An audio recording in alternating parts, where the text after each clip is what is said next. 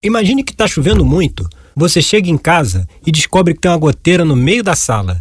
De quem é a culpa da goteira? Da chuva ou do buraco que tem no telhado?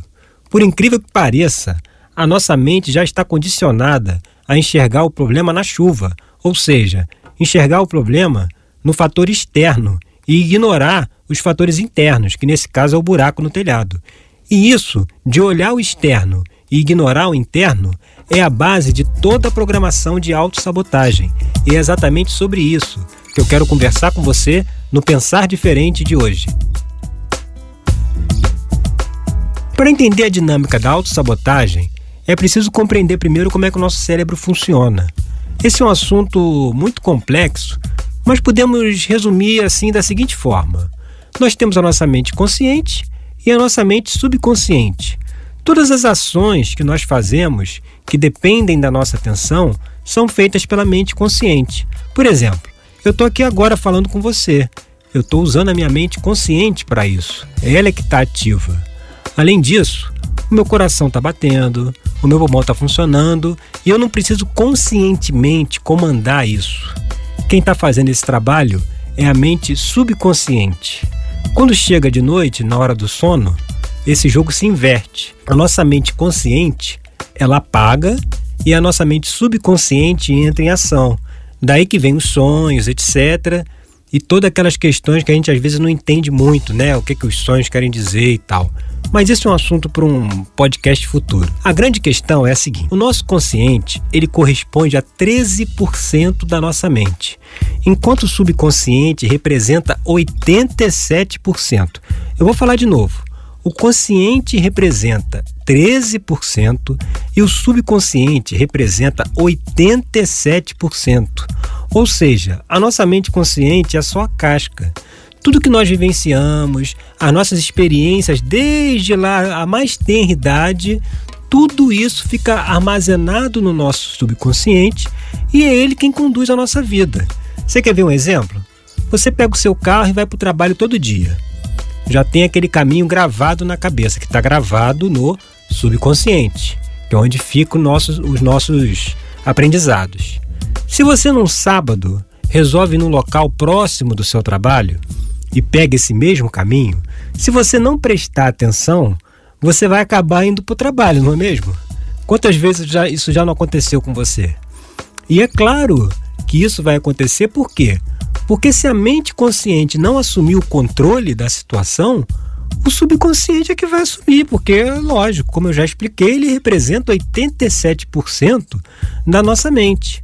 Por isso que a gente precisa olhar para dentro. A gente precisa ver o nosso interior, né? O exemplo que eu dei lá no início. Se está chovendo, você entra em casa e tem uma goteira pingando na sala. Ora, a culpa é da chuva ou do buraco que tem no telhado? É, é claro que é do, do buraco. Mas a nossa sociedade, se a gente for parar para pensar, ela, como é que eu posso dizer? Ela molda o nosso comportamento, a nossa atenção no externo. É o jogo das aparências, né? As pessoas se preocupam com o que, que o outro vai pensar de mim, como é que eu estou vestido, o que, que eu estou aparentando, né? E todo esse, esse jogo que é feito focalizado no externo, isso faz com que a gente cada vez mais fique distante do interno, fique distante daquilo que está dentro de nós. Por exemplo, agora não tem pouco, tem pouco tempo que teve aí um desafio dos 10 anos, né? Que você tinha que postar uma foto numa rede social de 2009 e uma de 2019. Olha, o que a gente viu lá, na maioria das vezes, eram as pessoas desesperadamente tentando mostrar que ela em 2009 e ela em 2019 não teve praticamente mudança nenhuma, ou seja, ela não envelheceu. Ela ficou. parecia que tirou uma foto no dia anterior. Tal essa preocupação que a gente tem com as aparências, com esse olhar para o externo. A gente está sempre olhando para fora, mas nossa vida é guiada pelo que tem dentro. E aí, como a gente não percebe que isso acontece, nesse caso aí que eu contei da chuva, a gente reza para a chuva acabar para não ter mais goteira e nunca conserta o telhado. Isso tem muito a ver com uma frase que Jung disse. Ele disse o seguinte: enquanto você não trouxer para o consciente tudo aquilo que está no seu inconsciente, este último ou inconsciente, vai dominar a sua vida e você vai chamar isso de destino. E é exatamente isso que acontece com a autossabotagem.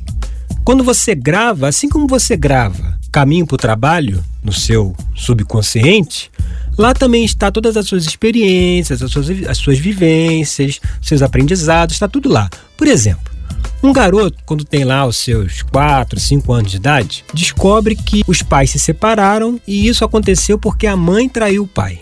O que acontece quando ele chega na fase adulta? Ele tem uma extrema dificuldade de se relacionar com as mulheres. Todas as mulheres que ele se relaciona, é, ele acha que está traindo ele, ele tem que ficar olhando no celular, ele tem que ficar pesquisando, dando uma. Como é que chama? Dando uma geral no e-mail. Ele está sempre desconfiado das mulheres, mas isso não tem nenhum motivo como, assim aparente. As mulheres não deram nenhum motivo para ele achar que elas possam estar traindo ele, etc. Ele faz tudo isso por quê? Porque lá quando ele era criança, ele vivenciou essa experiência e aí ele gravou no subconsciente dele a seguinte informação: mulher não é confiável.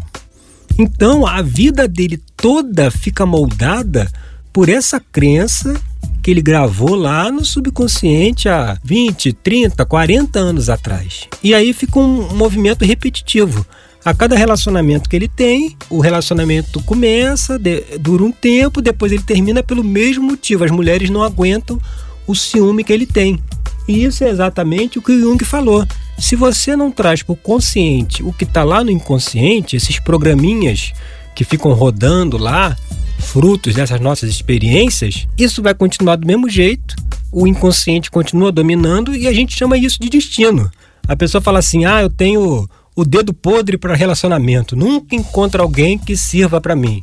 Mas não é isso. Nesse caso aí, a própria pessoa é que destrói os relacionamentos por conta desse programa que está lá, que mulher não é confiável, pelo que aconteceu lá com os pais deles há não sei quantos anos atrás. Para resolver isso, é preciso o quê? Conscientizar essa situação. É preciso olhar para dentro e ver, poxa, por que será que eu tenho esse comportamento? Por que, que a mulher não me dá nenhum motivo para eu desconfiar dela e mesmo assim eu desconfio é uma coisa que eu não consigo controlar, né? É aquelas coisas que as pessoas falam assim, é mais forte do que eu. É a programação interna que está lá no subconsciente. Se a pessoa se dispuser a questionar isso, ela vai ver que a causa é essa que está lá, ela, vai, ela pode analisar, bom, eu tô agindo dessa forma porque, né, tive essa experiência quando era pequena e tal, e aí com isso minha mãe se separou do meu pai, etc, e eu achei que toda mulher não fosse confiável. Mas na realidade, isso foi apenas uma experiência da minha vida. Quem, quem disse que a minha mãe realmente traiu meu pai? Às vezes pode ter acontecido alguma outra coisa. E se ela traiu também, ela pode ter tido os motivos dela. Quem sabe meu pai não estava traindo ela antes, entendeu? Tem N motivos e nada disso é suficiente para generalizar e trazer isso para todos os relacionamentos futuros que a gente tiver. Por isso que o exercício que eu sugiro hoje é que você comece a se observar, fique atento às suas atitudes, às suas reações, aos seus comportamentos repetitivos.